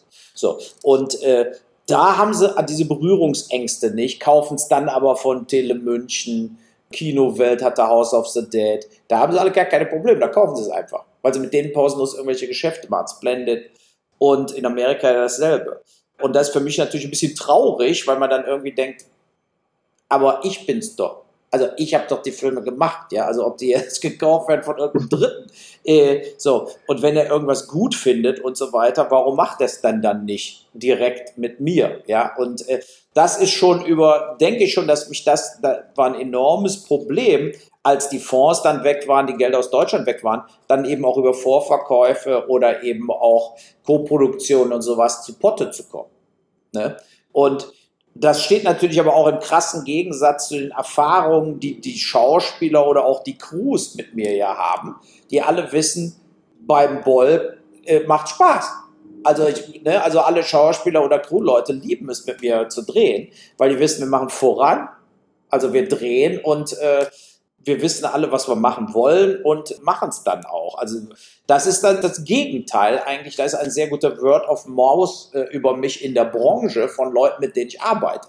Aber das sind eben leider zu wenig. Und es hat sich eben auch nie aufgetan, dass jetzt durch Zufall irgendwie, was weiß ich, der Amazon-Chefeinkäufer ist der totale Boll-Fan. Das ist äh, leider nicht der Fall. Oder der ZDF-Hauptabteilungsleiter Film ist der totale Boll-Fan. All das ist nie passiert. Und das ist natürlich auch ein bisschen traurig. Ne, weil man irgendwie denkt, das kann ja nicht sein. Da muss doch irgendwie bei dieser ganzen neuen Generation von diesen Streamer-Typen, müssen da irgendwelche Leute auch in Entscheidungspositionen sitzen, die sagen, ey, den Film fand ich doch so geil. Ja, so, und äh, äh mit dem müssen wir doch was zusammen haben. Ist, ist nie passiert. Das äh, äh denke ich schon, ist auch, weil die Leute sich vorher verschlossen haben durch die negativen Kritiken, haben die den Filmen keine wirkliche, keinen Raum gegeben. Aber es kommt ja bald wieder ein neuer Uwe Boll-Film. Also das sollten wir vielleicht auch mal erwähnen. Du warst ja eigentlich schon im Ruhestand, warst mal eine Zeit lang recht frustriert. Äh, du hast ja auch dann nicht Videospiele-Filme gemacht, die auch ganz anders waren. Die wurden nicht so wahrgenommen von der Öffentlichkeit. Äh, du hattest ein äh, Restaurant in Vancouver gehabt äh, bis 2020. Und äh, erzähl mal, was, was kommt als nächstes? Ein Trailer gibt es, glaube ich, schon und es ist keine Videospielumsetzung. Nein, es ist ein Polizeifilm in New York gedreht, First Shift. Also wir sind jetzt fertig. Ne? Also äh, die Verhandlungen laufen mit verschiedenen Vertriebsfirmen bezüglich äh, Verkäufe und ähm, ist sehr, sehr gut geworden. Wobei der Dreh sehr, sehr chaotisch war. Also wir hatten enormste logistische und auch Crew-Probleme in, in New York. Aber ich habe sehr gute deutsche Kameraleute dabei gehabt und wir haben mit Mini Alexas äh, in CinemaScope gedreht. Und äh, die Dinger sind ja mittlerweile so, dass man da quasi auch in der U-Bahn ohne Licht drehen kann. Und in der Post sieht trotzdem alles super aus. Also es ist schon ein Riesenunterschied mittlerweile, muss man sagen. Äh, das hat uns gerettet, weil die Schauspieler waren super, die Story war super und New York ist eben dann auch so chaotisch, dass wenn man quasi, sagen wir so, in New York kostet alles viel mehr Geld als in Vancouver zum Beispiel, wenn man da dreht. Aber wenn man sich für alles einen Scheiß interessiert und dreht einfach, passiert eben nichts. In Vancouver oder Victoria wird die Straße direkt, die Polizei würde alles absperren. In New York ist der Vorteil, dass ich habe da schon zweimal kleinere Sachen gedreht. Da war dieselbe Erfahrung, dass man, wenn man jetzt sagt, darf ich in der U-Bahn drehen, ja 8000 Euro. Ja, so, aber wenn man einfach in die U-Bahn geht und dreht, passiert eben nichts. Weil in New York ist es tatsächlich genau wie Trump sagt, wo er sagt, wenn er einen erschießt auf der Straße, interessiert es keinen. Aber nicht, weil es Donald Trump ist, sondern weil es wirklich keinen interessiert. Ja, die Leute gehen auch, gucken, keiner guckt in die Kamera. Ist ja auch ganz anders, wenn ich jetzt hier in Mainz irgendwas drehen würde, würde jeder in die Kamera gucken, der vorbeigeht. Ja, und da in New York interessiert es, die Leute leben in ihrer eigenen Blase. Und man, wir haben unglaublich gut diese Stadt eingefangen mit sehr, sehr vielen Drehorten, weil die beiden Polizisten fahren natürlich durch die ganze Stadt und haben dann eine Episode hier, Bankräuber da, wie auch immer. Also es sind dann so einzelne Kriminalfälle, die an diesem einen Tag passieren, wo die beiden zum ersten Mal zusammenarbeiten müssen. Und Kristen Renton äh, von Sons of Anarchy zum Beispiel oder Gino Pesi, der die männliche Hauptrolle gespielt hat, die haben wirklich perfekt zusammengepasst als sozusagen Sie liebt es, sie freut sich auf diesen Job und er denkt, wieso muss ich mit der zusammenarbeiten? Ja, und das funktioniert wunderbar. So hat man eben auch so dieses kind of Bad Boys Feeling äh, mit so einer Buddy-Komödie, obwohl es stellenweise sehr hart wird. Und das äh, ist wirklich klasse. Ja, wie gesagt, also der kommt irgendwann natürlich jetzt, äh, jetzt kommt es darauf an, wo verkaufe ich ihn hin, zu wem, wie entwickelt sich, wir sind jetzt aktiv dran und mal sehen. Aber wie gesagt, es ist, äh, es war also wie gesagt ein tolles Erlebnis, auch wieder einen Film zu drehen, äh, weil in New York auch die Schauspieler extrem gut sind und wohnen da natürlich sehr viel Talent bekommt man da für äh, gar nicht viel Geld, weil man, wenn man da dreht, sind die natürlich deutlich billiger, als die nach Vancouver zu verfrachten. Ne? So, also schauspielermäßig kein Vergleich zu Vancouver oder Toronto. Also Top-Notch-Schauspieler, äh, die es voll drauf haben. Logistik katastrophal. Ne, wo man, man kann einfach nicht in Konvoi fahren. Als Beispiel, man hat jetzt fünf, sechs Autos, der eine biegt ab, es ist alles aus. also drei Stunden später trifft man sich irgendwo wieder und denkt, wenn du nur einmal falsch abbiegst. Weil es klappt ja auch nicht mit den Ampeln nicht und so weiter. Ne? So, und deshalb geben natürlich auch diese großen Shows so viel Geld in New York aus, weil die dann die ganze Straße sperren, haben 100 Statistenautos und drei Filmautos. Ja, so. Und dann sind natürlich 150.000 Dollar da quasi für ein paar Stunden weg auf der Brooklyn Bridge. Wenn man aber einfach so dreht, ja, mit, dann äh, hat man eben dieses Problem, dass viele Sachen dann äh, äh zwar, wie gesagt, man kann es drehen, aber man hat einfach diese Sicherheit nicht. Ne? Also wo man dann einfach sagt, ach, scheiße, ey, jetzt müssen wir sehen, dass wir uns wieder alle da treffen. Wieder rüber durch den Verkehrsstau und man hat eben dann doch lange Zeiten, wo man, wo man einfach versucht, wieder back to once zu gehen, sozusagen. Also das war in New York, ist eben nicht Vancouver. Vancouver ist so klein, wird ja oft als New York gefaked oder so, aber das ist natürlich ein Zwerg. Und es, man merkt erst, wenn man in New York oder Brooklyn und so weiter da dann dreht, wie groß das alles ist und wie lange man braucht, um von A nach B zu kommen. Mein Arbeitstitel war nicht First Shift, mein Arbeitstitel war New York, New York, also nach Scorsese, weil ich einfach die Stadt auch haben wollte. Ne? Also einfach, ich habe auch gesagt, den Film kann man nur da drehen. Das ist, wenn man da versucht zu faken, kann man nie aufziehen. Ja, und es ist mal wieder irgendwie was ganz anderes von dir als das, was man zuletzt gesehen hat. Auch das, glaube ich, ist sehr spannend. Vielleicht noch so rückblickend betrachtet, du hast ja jetzt an einer Stelle auch gesagt, du bist stolz auf House of the Dead, Alone in the Dark und so. Ähm, ich kenne ja auch Interviews von dir, auch so aus früheren Zeiten, wo du ein bisschen anders klangst, was die Filme angeht, wo du ja oft das so ein bisschen getrennt hast und gesagt hast, naja, die waren dann schon, das war quasi so das, was ich gemacht habe fürs Geld und eigentlich wollte ich andere Filme machen, die du ja dann auch äh, realisiert hast davor und danach. Wie ordnest du denn die heute ein vom Stellenwert her in deinem Gesamtschaffen? Ja, die haben eben, wie ich schon gesagt habe, andere Sachen ermöglicht. Ne? Also, äh, und äh, von daher, es hat auch riesen Spaß gemacht, solche größeren Filme auch zu drehen. Ne? Also, das will ich nicht missen. Und ich denke, mit der Zeit, weil diese Altersmilde kommt rein, ne, wo man dann einfach so, damals habe ich mich noch tierisch aufgeregt, weil ich noch ganz anders sozusagen erwartet habe, was noch alles passiert mit meiner Karriere. So, jetzt ist man gesettelt in dem Sinne, dass man, dass man im Endeffekt sagt, so, das ist es jetzt, ich will einfach gute Filme noch machen, egal wie teuer die sind, Hauptsache die sehen gut aus und die Story ist gut. Ne? Also, ich war auch nie so drauf, dass ich unbedingt mich gesehen habe als jetzt der Tentpole-Filmregisseur, wie jetzt der Emmerich oder Petersen und so weiter, als die jetzt so äh, auf ihrem Zenit waren, hätten die natürlich gar keinen Film überhaupt in Erwägung gezogen, der jetzt drei Millionen kostet oder vier, fünf Millionen, weil sie gedacht hätten, das schadet ihrer Karriere, das kommt jetzt der Absturz und so. Und das hat mich eigentlich nie interessiert. Na, also ein Film muss so viel kosten, wie er kostet. Wenn man einen Film davor dreht, warum solche 150 Millionen dafür ausgeben, das ist ja totaler Blödsinn. Von daher war ich immer offen auch für sehr politische Themen oder auch kleinere Themen und bin aber trotzdem froh, dass diese Videospielverfilmungen eben mal so ein, so ein Zeitfenster waren, wo ich im Prinzip ja Studiofilme so gedreht habe.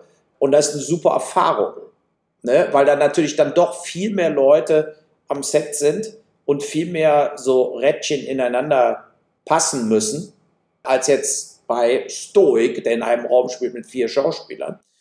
Äh, aber wie gesagt, damals, klar, ich habe das damals aggressiver gesehen und fand mich falsch bewertet und war dann auch sauer auf die Reaktionen von vielen Gamern und so. Ich meine, guck dir in Deutschland die Filmstarts an. Die hassen mich seit Film 1 und egal was ich drehe, ich kriege einen Stern. Also Filme wie Darfur oder Rampage 1 mit ein, zwei Sternchen zu bewerten von fünf, ist einfach krank. Also es hat einfach nichts mit den Filmen zu tun. Und vor allen Dingen, wenn man dann einfach mal guckt, bei Amazon zum Beispiel, Rampage, und guckt dann mal die Leserbewertung. Oder, ne, also da ist es ja dann ganz anders als bei Rotten Tomatoes es, äh, es war und so weiter. Und viele Kritiken dann eben auch, das war zum Beispiel, wo First Shift jetzt der Trailer rauskam, dann fingen wieder einige an, sieht scheiße aus, sieht billig aus, von diesen Websites. Ne, wenn man aber bei YouTube guckt, jetzt wie die Kommentare zu First Shift, also einfach 98 Prozent, super, ich freue mich drauf, sieht toll aus und so weiter. Ja, aber dann die einzigen, die dann auf eine, ihrer eigenen Website schreiben, sagen typisch Boll, wieder totaler Scheiß. Ja, man denkt, ja, Freunde, ich weiß nicht, was ihr so guckt am Tag, ja, aber äh, ich, ich finde bei Netflix 500 Produktionen, die sehen schlechter aus als First Shift, ja, und sind auch schlechter. Aber mich regt es jetzt nicht mehr so auf, weil ich irgendwie weiß, daran kann ich sowieso nichts mehr ändern. Daran kann ja nur die, die einzelnen Filme können daran nur was ändern, dass viele Leute dann sagen, es ist totaler Blödsinn, was der Idiot da schreibt. Ja, auf jeden Fall herzlichen Dank, dass du heute auch Licht ein bisschen in das Dunkel gebracht hast, was die Alone in the Dark Verfilmung angeht. Und ja, wer weiß, also hast vorhin ein bisschen rumgescherzt, wenn das was wird mit der Fortsetzung zu House of the Dead. Äh, du weißt ja, es gibt diesen verständnisvollen Podcast für Spiele und Filme. Kannst dich vertrauensvoll an uns wenden. Nee, House of the Dead would be, also wäre ein totales Reboot. Also da würden wir vergessen, es gab ja noch diesen billigen House of the Dead 2 Film äh, ja, da hatte ich ja eigentlich mhm. nichts mehr mit zu tun. Aber äh, da, ich würde da bei Null anfangen bei House of the Dead und ganz was anderes machen. Aber es muss einfach, das kann nicht so auf der Insel, sondern man muss dann ganz neu denken und äh, äh, die Leute sehr überraschen mit dem House of the Dead Film. Ja, werden wir sehen. Die, die Sega war sehr supportive im Gegensatz zu den anderen, muss ich sagen. Ja, also wenn ich das so von den, von den Spielefirmen, Gaspower Games und Microsoft, die waren eigentlich äh, sehr nett, haben aber wenig Promotion gemacht. Bei Majesco war ein bisschen komisch. Atari, wie gesagt, war die ganze Situation, die wir besprochen haben. Ubisoft waren totale Arschlöcher, anders kann ich es nicht sagen. Also äh, im Gegensatz zu Crytek, die ja mir die Rechte verkauft haben. Und deshalb war ja Ubisoft auch angepisst und deshalb haben die diesen Film nicht zur Kenntnis genommen. Also da, da, da sind viele Rädchen, die noch äh, gestellt werden müssten in der Kooperation. Game-Verfilmung plus Game zusammen eine Sache zum, zum Erfolg führen. Da ist nie so viel gelaufen. Auch bei den anderen nicht, bei, wenn, wenn man ja äh, World of Warcraft sieht oder Prince of Persia, diese ganzen Sachen, da ist ja auch fast nichts gelaufen im Hinblick auf wirklich Cross-Promotion. Ja, es sind auch immer so separate Objekte dann irgendwie. Ne? Also da kommt dann auch ein Film irgendwie raus und wir haben das jetzt auch schon in, in bei vielen anderen Themen, gerade am Anfang wurde das dann halt oft einfach als, das ist halt ein Merchandising-Artikel sozusagen gesehen. Ne? Also genauso wie wenn wir jetzt einen Schlafanzug ähm, mit dem Logo oder was rausbringen. Und deswegen war da die Zusammenarbeit auch nie wirklich so gegeben oder die entwickelt sich dann halt erst, glaube ich, mit dem Bewusstsein, dass das Marken sind, die man halt auch vertiefen kann und wo das eine ja das andere befruchten kann. Aber ja, ich glaube, das ist noch ein relativ weiter Weg. Warum äh, Comicbücher dieses Problem nicht haben, weil den Studios von Anfang an klar ist, dass die Comicfirma an sich gar keine Rolle mehr spielt. Die können es mhm. gar nicht cross-promoten, während eine Videogame-Firma könnte es ja weil sie überall mhm. präsent sind mit den Games und auch mit zig Millionen Werbeetat haben. Ne? Ich meine, keiner erwartet von Marvel, dass die jetzt allen Ernstes selber nochmal einen extra Comic machen, nur weil so ein Film rauskommt. Das hat sich einfach vollkommen, die wissen, die haben unsere Charaktere genommen und haben dann eine komplette Welt aufgebaut, mit der wir gar nichts mehr zu tun haben. Tja, dann würde ich sagen, bis zum nächsten ja, herzlichen Mal. Dank. Ja, Uwe, vielen herzlichen Dank, dass du bei uns vorbeigeschaut hast und ähm, dass du über Alone in the Dark dich nochmal ausgebreitet hast, in die Welt der Videospielverfilmung nochmal eingetaucht bist. Es ist immer eine Freude, mit dir zu reden. Heinrich, auch dir vielen Dank. Wobei, Christian, wir beide können ja noch in die Verlängerung gehen und noch ein bisschen über das Spiel diskutieren.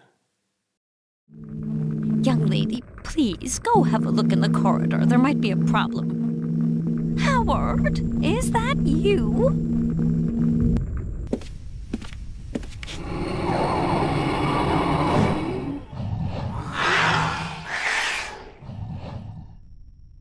Wir haben jetzt schon sehr ausführlich über den Film natürlich diskutiert und äh, wie der entstanden ist. Und das Spiel ist jetzt fast ein bisschen kurz gekommen. Und das können wir doch jetzt noch nachholen, oder? Christian, da haben wir ja auch so einiges erlebt.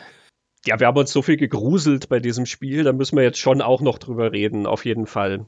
Für mich war das total spannend, weil ich kannte zwar das erste Alone in the Dark und auch noch die Nachfolger, aber dieses New Nightmare, das kannte ich nur vom Hören sagen, habe ich jetzt auch zum ersten Mal gespielt und war auf der einen Seite ganz angetan davon, wie sehr es doch den Spirit des Oldie ersten Teils aufgreift und so diese Serientugenden pflegt. Allerdings nach heutigen Geduldsmaßstäben knirscht es da schon ganz schön und zwar nicht nur in den Gelenken der äh, Zombie-ähnlichen Monster, sondern auch was so Aspekte wie die Steuerung oder allgemein den Schwierigkeitsgrad angeht.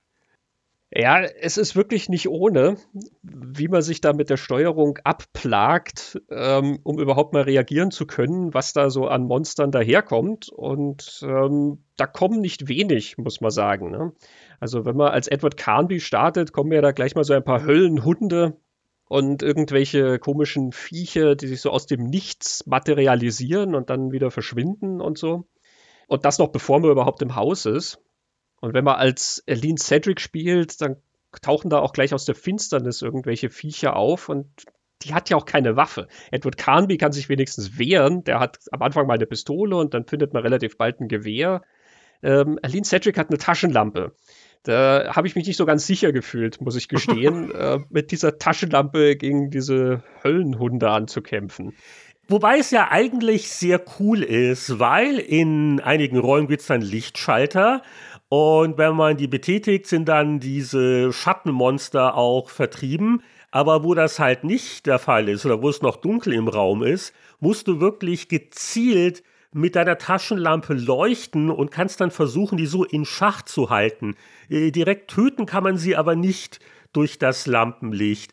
Und das ist faszinierend, weil das halt auch mit dem dynamischen Licht natürlich auch cool aussieht und super stark gemacht. Äh, aber ja, schon zu Beginn des Spiels erfordert das eine gewisse Frusttoleranz. Das war auch lustig, weil wir hatten uns nicht abgesprochen, als wir zu spielen angefangen haben. Und eines Abends erreicht mich so ein verzweifelter Text von Christian. Oh Mann, am Anfang und das ist ja äh, unglaublich schwer und ich kann ich die nicht umbringen. Und ich dachte erst, na ja, also Christian, man hat doch eine Pistole, was ist dein Problem? Äh, ich hatte gar nicht geschnallt, dass du die Dame gewählt hast. Ich habe natürlich gleich den Detektiv mit der Knarre, überhaupt keine Frage. Und das ist doch relativ einfacher, mit ihm ins Spiel zu kommen. Ja, definitiv. Also äh, wenn ich die Wahl habe, nehme ich eigentlich immer die Frauenfigur. Das mache ich in fast allen Spielen so. Ähm, aber wenn ich gewusst hätte, dass die Frau unbewaffnet ist, dann hätte ich da von vornherein mal ein Auge zugedrückt.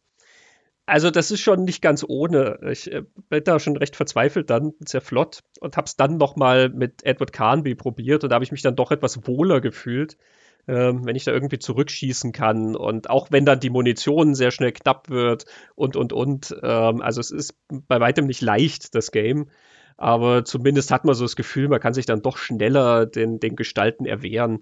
Gerade durch die Steuerung habe ich dann auch bei ihr das Problem, eben wenn dann irgendwelche Viecher kommen, die ich ja nicht töten kann, sondern nur verscheuchen kann, müsste ich ja die sozusagen gleichzeitig irgendwo weglaufen oder woanders hinlaufen und aber mit der Taschenlampe rumfuchteln und auf dem Joypad, äh, also auf dem Controller, dann damit herumzufuchteln, da liegen dann einfach auch die Bedienungselemente zu ungünstig. Das Bewegen ist nicht auf dem Stick auf dem linken, der macht nämlich die Taschenlampe, sondern das Bewegen ist auf den Cursor-Tasten.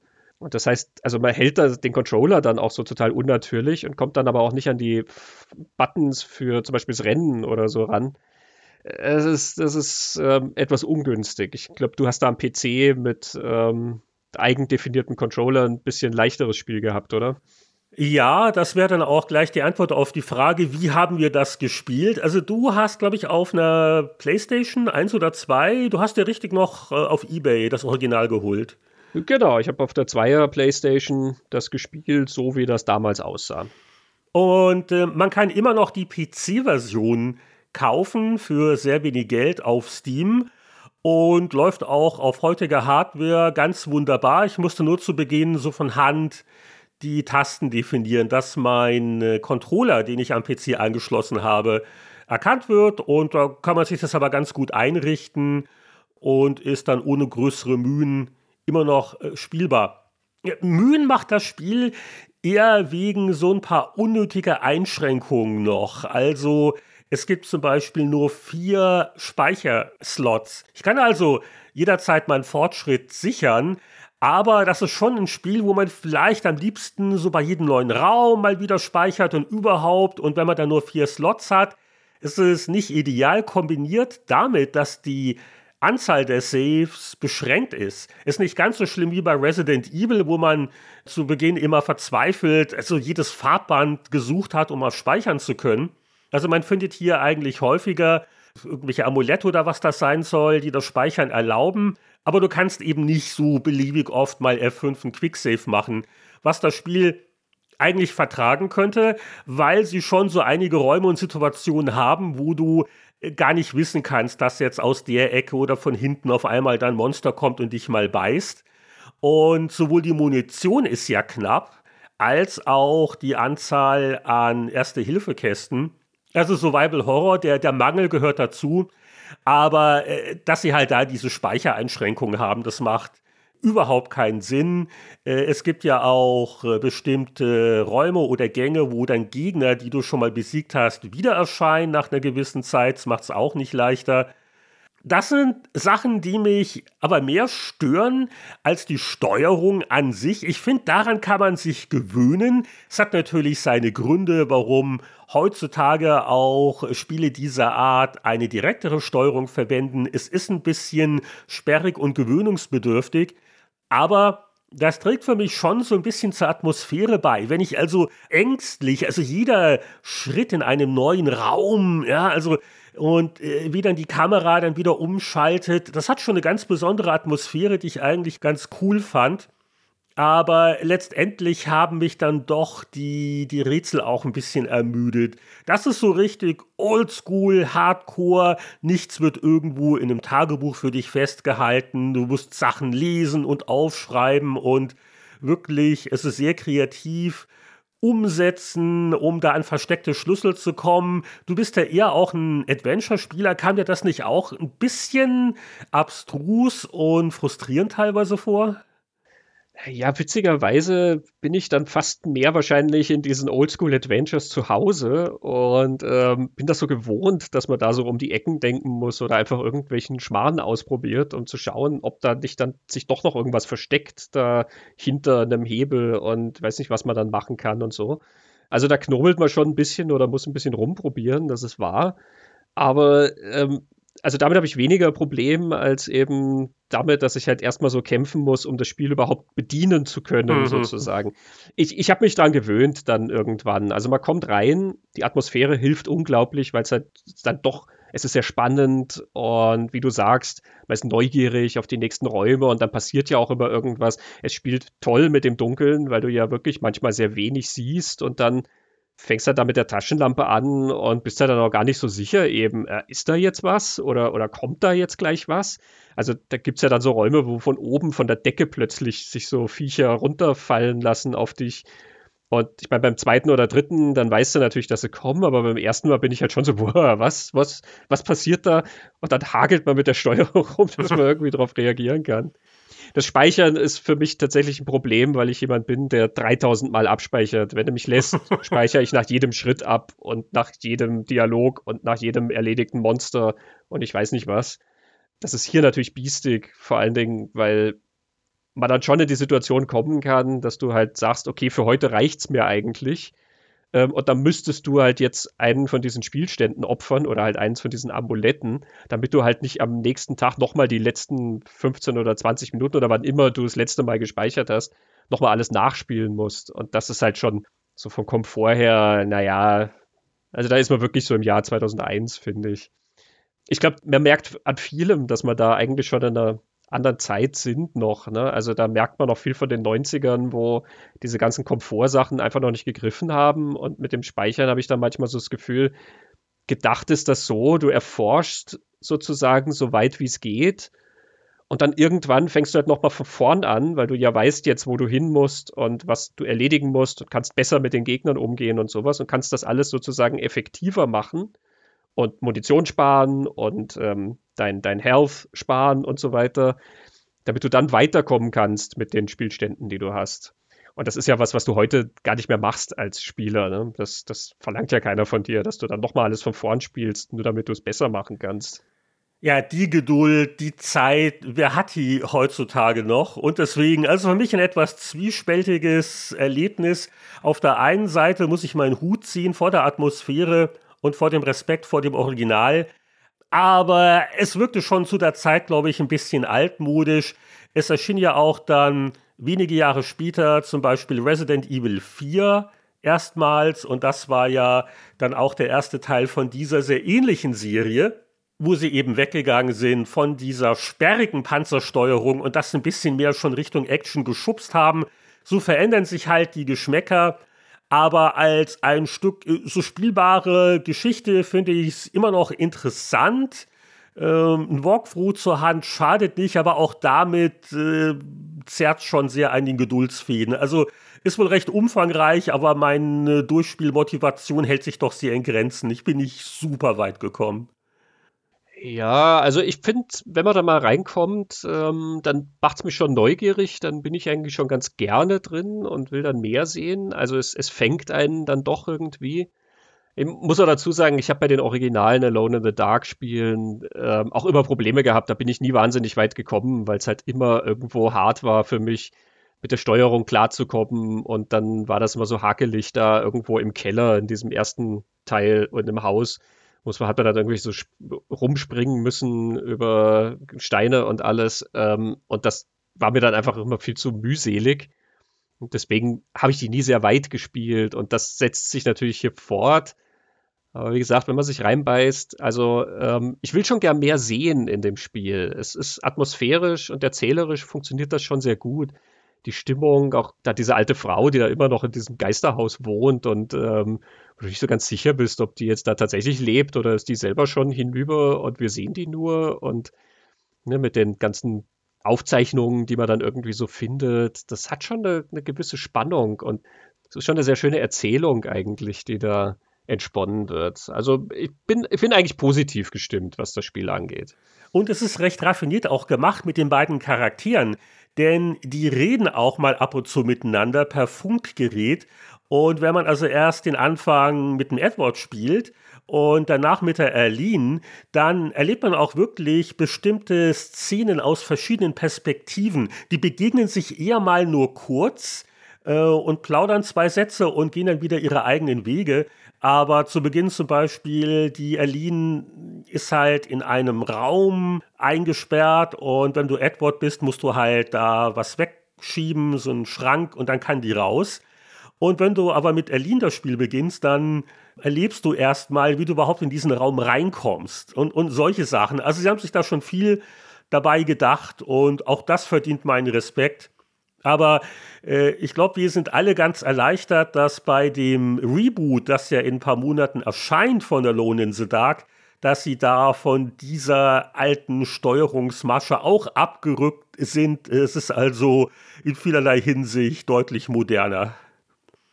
Ja, danke. Sie haben uns erhört und ja. ähm, meine vielen E-Mails haben gefruchtet. Nee, also wer sich, wer sich damit anfreunden kann, ähm, dass man da ein bisschen hakelt, ähm, ich glaube, es lohnt sich auch schon da reinzuschauen, wenn man diese Art von Horror-Game mag. Das durchaus.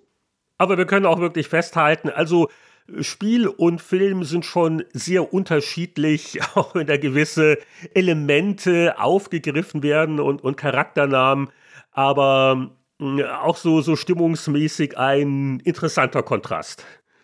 Ja, durchaus. Also es ist jetzt nicht der Film, den ich gesehen hätte, wenn ich das Spiel spiele. Und ich, ich sehe schon, wie es da hingekommen ist, sozusagen. Aber ja, es ist sehr, sehr lose. Hello? Hello? Some fears should never be seen. I don't think we're supposed to be here. And some terrors can never be stopped. Every culture's got a story about the end of the world, doesn't it? But not every story starts to become true. Ja, damit, glaube ich, haben wir das Spiel jetzt auch noch ein bisschen gewürdigt und uns genauer angeschaut. Ich erlaube mir nochmal darauf hinzuweisen, dass wir eine ganz tolle Steady-Kampagne haben auf steadyhq.com-pixelkino. Und wir freuen uns natürlich sehr über alle, die uns da alleine im Dunkeln unterstützen mit einem kleinen Obolus. Und äh, wer jetzt überlegt und sich dahin traut auf diese Seite, denkt immer dran, wer nicht geht, der muss in den Boxring mit Uwe Boll. Also schnell hin. Haben wir das schon abgesprochen? Nein. Aber damit auch beim Pixel-Kino-Podcast die Lichter nicht ausgehen, so können wir das formulieren, äh, wäre es. Äh damit wir nicht nur mit der Taschenlampe hier agieren müssen. Ne? ja, wir sind auch nach wie vor auf Social Media zu finden, auf Facebook, auf Twitter beziehungsweise X, Entschuldigung, und auf Instagram findet man uns und kann uns auch Kommentare hinterlassen und äh, Fragen. Auch auf Steady kann man natürlich kommentieren. Auf unserer Website pixelkino-podcast.com findet man uns ebenso. Wir freuen uns natürlich über alle Meldungen, alle Anregungen und greifen da ja auch immer so ein bisschen in den Postsack, wenn wir unseren nächsten Pixelplausch machen. Und damit sind wir am Ende unserer Sonderfolge. Ich hoffe, es hat euch gefallen. Danke fürs Zuhören. Ihr könnt euch jetzt wieder unter der Bettdecke hervortrauen. Wir sagen du. ja, das auch. Aber was noch? Tschüss und danke fürs Zuhören. Ciao.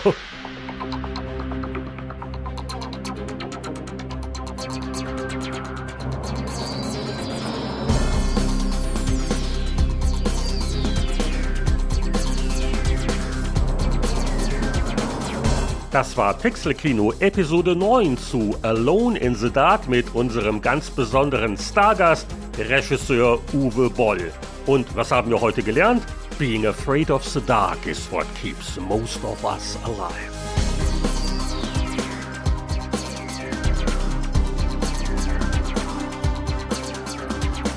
Den Pixelkino-Podcast kann man bei allen Lichtverhältnissen hören und auf so ziemlich allen gängigen Podcast-Plattformen finden. Abonniert uns, bewertet uns, unterstützt uns vielleicht sogar auch auf Steady.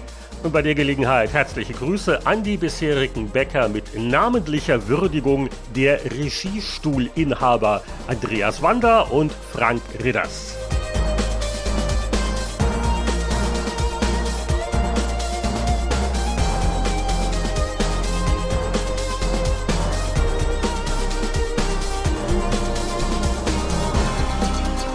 Der Pixel-Kino Podcast ist eine Co-Produktion von Christian Genzel und Heinrich Lehnhardt. Die Musik stammt von Chris Hülsbeck. Wir hören uns bald wieder bei unserer Begegnungsstätte für Film und Spiel.